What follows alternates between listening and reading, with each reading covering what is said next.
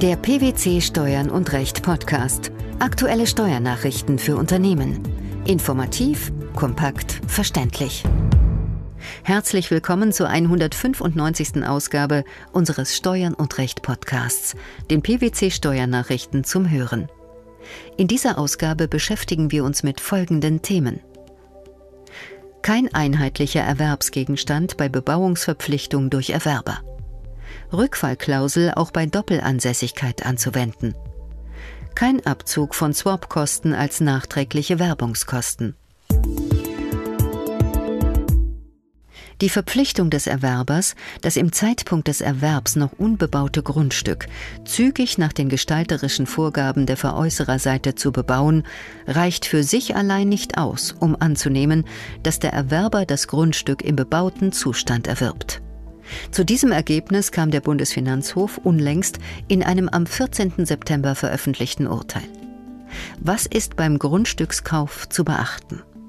Zum sogenannten einheitlichen Vertragswerk im Grunderwerbssteuerrecht besteht eigentlich eine gefestigte Rechtsprechung des Bundesfinanzhofes. Sie lautet Ergibt sich aus weiteren Vereinbarungen, die mit einem Grundstückskaufvertrag in einem rechtlichen oder objektiv sachlichen Zusammenhang stehen, dass der Erwerber das beim Abschluss des Kaufvertrags unbebaute Grundstück in bebautem Zustand erhält, bezieht sich der grunderwerbssteuerrechtliche Erwerbsvorgang auf diesen einheitlichen Erwerbsgegenstand, sofern die Veräußererseite zur Bebauung des Grundstücks verpflichtet ist. Trotzdem eröffnen sich immer neue Facetten in den Sachverhalten, die abschließend durch den Bundesfinanzhof geklärt werden müssen. Welche Aspekte waren das im Streitfall? Im konkreten Fall hatte der Erwerber gegenüber dem Veräußerer die zivilrechtliche Verpflichtung, mit der Errichtung der Bauwerke entsprechend der vorliegenden Pläne zu beginnen und sie innerhalb bestimmter Zeit fertigzustellen. Bei Nichterfüllung der Bauverpflichtung stand dem Veräußerer ein Rücktrittsrecht zu. Das Finanzamt nahm an, dass das Grundstück in bebautem Zustand Gegenstand des Erwerbsvorgangs gewesen sei und bezog die Bauerrichtungskosten anteilig in die Bemessungsgrundlage der Grunderwerbssteuer mit ein. Das Finanzgericht hatte die dagegen gerichtete Klage abgewiesen. Der Bundesfinanzhof differenziert. Wie bewerten die obersten Finanzrichter die Sache? Die vom Erwerber eines Grundstücks zivilrechtlich übernommene Verpflichtung, das Grundstück zu bebauen und dabei bestimmte gestalterische Vorgaben des Veräußerers einzuhalten, genüge nicht für die Annahme eines einheitlichen Erwerbsgegenstands bebautes Grundstück. Die auf der Veräußererseite handelnden Personen müssen zur Veränderung des körperlichen Zustands des Grundstücks verpflichtet sein. Was ist damit gemeint? Ein beim Abschluss des Kaufvertrags unbebautes Grundstück kann nur dann in bebautem Zustand Gegenstand des Erwerbsvorgangs sein, wenn der Veräußerer oder ein zur Veräußererseite gehörender Dritter zivilrechtlich zur Gebäudeerrichtung verpflichtet ist. Bei der im Streitfall im Grundstückskaufvertrag übernommenen zivilrechtlichen Bauverpflichtung des Erwerbers gegenüber dem Veräußerer handele es sich nach Meinung des Bundesfinanzhofs lediglich um eine eigennützige Leistung des Erwerbers, die keine Gegenleistung für den Erwerb des Grundstücks darstelle. Der Senat weiter nach den Ermittlungen des Finanzgerichts war der Veräußerer nicht zur Herstellung des Gebäudes verpflichtet.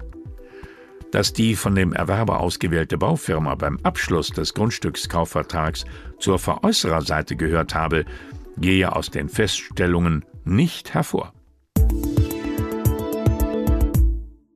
Der Grund ist die in der Vergangenheit umstrittene, aber mittlerweile durch das Bundesverfassungsgericht gebilligte Rückfallklausel des Paragraphen 50d Absatz 8 Einkommensteuergesetz. Wie gestaltete sich der diesbezügliche Streitfall? Der Kläger hatte im Streitjahr einen Wohnsitz im Inland. Er war hier infolgedessen mit seinem Welteinkommen unbeschränkt steuerpflichtig. Daran änderte nach Dafürhalten des Bundesfinanzhofs auch die Tatsache nichts, dass er mehrere Wohnsitze hatte und sich der Mittelpunkt seiner Lebensinteressen im Streitjahr nicht in Deutschland, sondern in China befunden hatte. Dort war er für eine in Hongkong ansässige Firma nicht selbstständig tätig. Darüber hinaus bezieht er eine Altersrente und erzielte im Inland Einkünfte aus Vermietung und Verpachtung.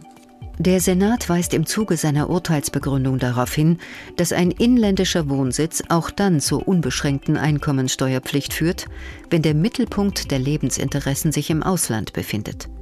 Wie begründet sich dies im vorliegenden Fall? Das deutsche Besteuerungsrecht wird im Hinblick auf die Einkünfte, welche der Kläger aus nicht selbstständiger Arbeit erzielt hat, insoweit ausgeschlossen, als die Arbeit in China ausgeübt worden ist. Dies gilt auch für die hier vorliegende Sachverhaltskonstellation, nach der sich der Mittelpunkt der Lebensinteressen des Klägers im Streitjahr nicht in Deutschland, sondern in China befunden hat, mit der Folge, dass er dort als ansässig gilt und China damit sowohl Ansässigkeits- als auch Tätigkeitsstaat ist. Der springende Punkt war allerdings die sogenannte Rückfallklausel des Paragraphen 50d Absatz 8 Satz 1 Einkommensteuergesetz. Was hat es mit der Rückfallklausel auf sich? Danach wird die Freistellung für diese Einkünfte, die eigentlich nach dem Doppelbesteuerungsabkommen von der Bemessungsgrundlage der deutschen Steuer auszunehmen sind, nur gewährt, soweit der Steuerpflichtige nachweist, dass der Staat, dem nach dem Abkommen das Besteuerungsrecht zusteht, auf sein Besteuerungsrecht verzichtet hat oder dass die in diesem Staat auf die Einkünfte festgesetzten Steuern entrichtet wurden. Derartige Nachweise hatte der Kläger jedoch nicht erbracht. Ohne Bedeutung ist nach Ansicht des Bundesfinanzhofs, ob, wie im Streitfall, China als Ansässigkeits- und Tätigkeitsstaat einen besonders starken Bezug zu den fraglichen Einkünften aufweist, während Deutschland dagegen weder als Ansässigkeits- noch als Tätigkeitsstaat anzusehen ist. Aus welchem Grund ist das sekundär? Eine abkommensrechtliche Ansässigkeit in Deutschland werde in 50d Absatz 8 Einkommensteuergesetz tatbestandlich nicht vorausgesetzt. Entscheidend sei allein das Vorliegen einer unbeschränkten Steuerpflicht. Diese Auffassung vertrat auch schon das Bundesfinanzministerium in einem Schreiben vom 12. November 2014.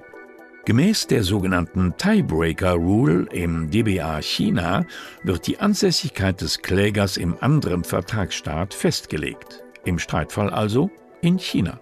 Der Bundesfinanzhof befindet sich mit dieser Entscheidung im Übrigen nun auf sozusagen gesicherten Pfaden.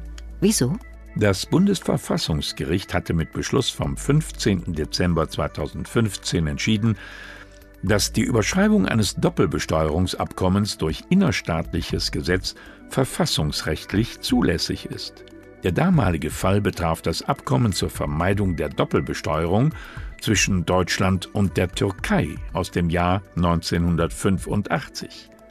Ursprünglich hatte der vorlegende erste Senat des BFH Zweifel und einen Verstoß gegen das Gleichheitsgebot vermutet. Veräußert ein Steuerpflichtiger die Beteiligung an einer Kapitalgesellschaft mit wirtschaftlicher Wirkung auf den Stichtag des Erwerbs an den Veräußerer zurück und soll nur diesem für die gesamte Haltedauer des Steuerpflichtigen das Gewinnbezugsrecht zustehen, ist ein Abzug nachträglicher Finanzierungsaufwendungen des Steuerpflichtigen nach Veräußerung der Beteiligung ausgeschlossen.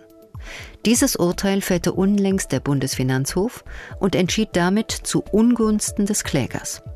Der Kläger hatte die GmbH-Beteiligung nicht nur 2001, sondern ein zweites Mal im Jahr 2002 erworben bzw. zurückveräußert. Die Rückveräußerungen erfolgten jeweils mit Wirkung zum 1. Januar des betreffenden Jahres des Erwerbs und unter Verzicht eines Gewinnbezugsrechts. Die Beteiligungserwerbe waren durch Geldmarktdarlehen fremdfinanziert.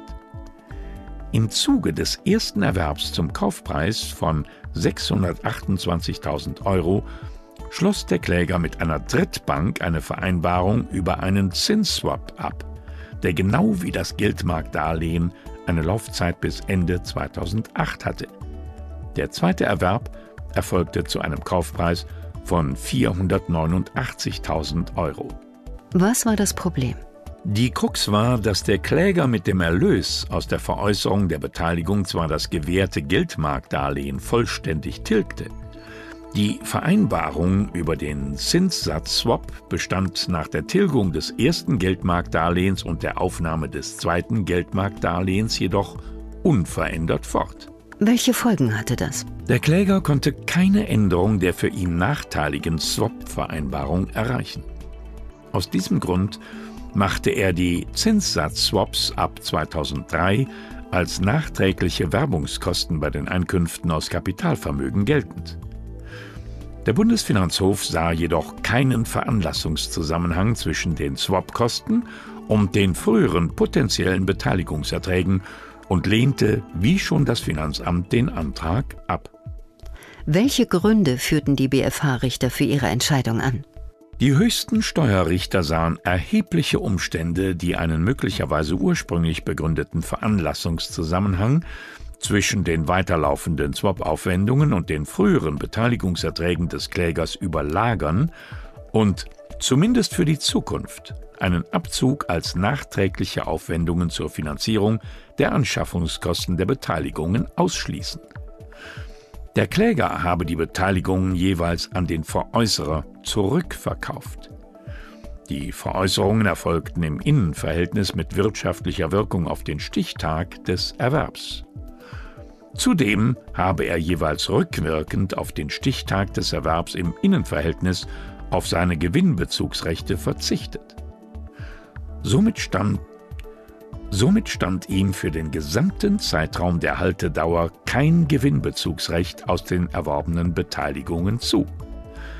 Er konnte durch diese Ausgestaltung im Verhältnis zum Erwerber auch für die Vergangenheit endgültig keine Ausschüttungen aus der GmbH-Beteiligung beanspruchen und hatte damit, bezogen auf die gesamte Haltedauer, nicht die Absicht, Beteiligungserträge zu erzielen. Welche Fälle sind von dem Urteil betroffen? Das Urteil betrifft die Rechtslage vor Einführung der Abgeltungssteuer. Kein einheitlicher Erwerbsgegenstand bei Bebauungsverpflichtung durch den Erwerber. Die Anwendung der Rückfallklausel bei Doppelansässigkeit sowie der Abzug nachträglicher Finanzierungsaufwendungen bei Zinsswap. Das waren die Themen der 195. Ausgabe unseres Steuern und Recht Podcasts, den PwC Steuernachrichten zum Hören. Wir freuen uns, dass Sie dabei waren und hoffen, dass Sie auch das nächste Mal wieder in die PwC Steuernachrichten reinhören. Steuerliche Beiträge zum Nachlesen finden Sie in der Zwischenzeit unter blogs.pwc.de slash steuern und recht.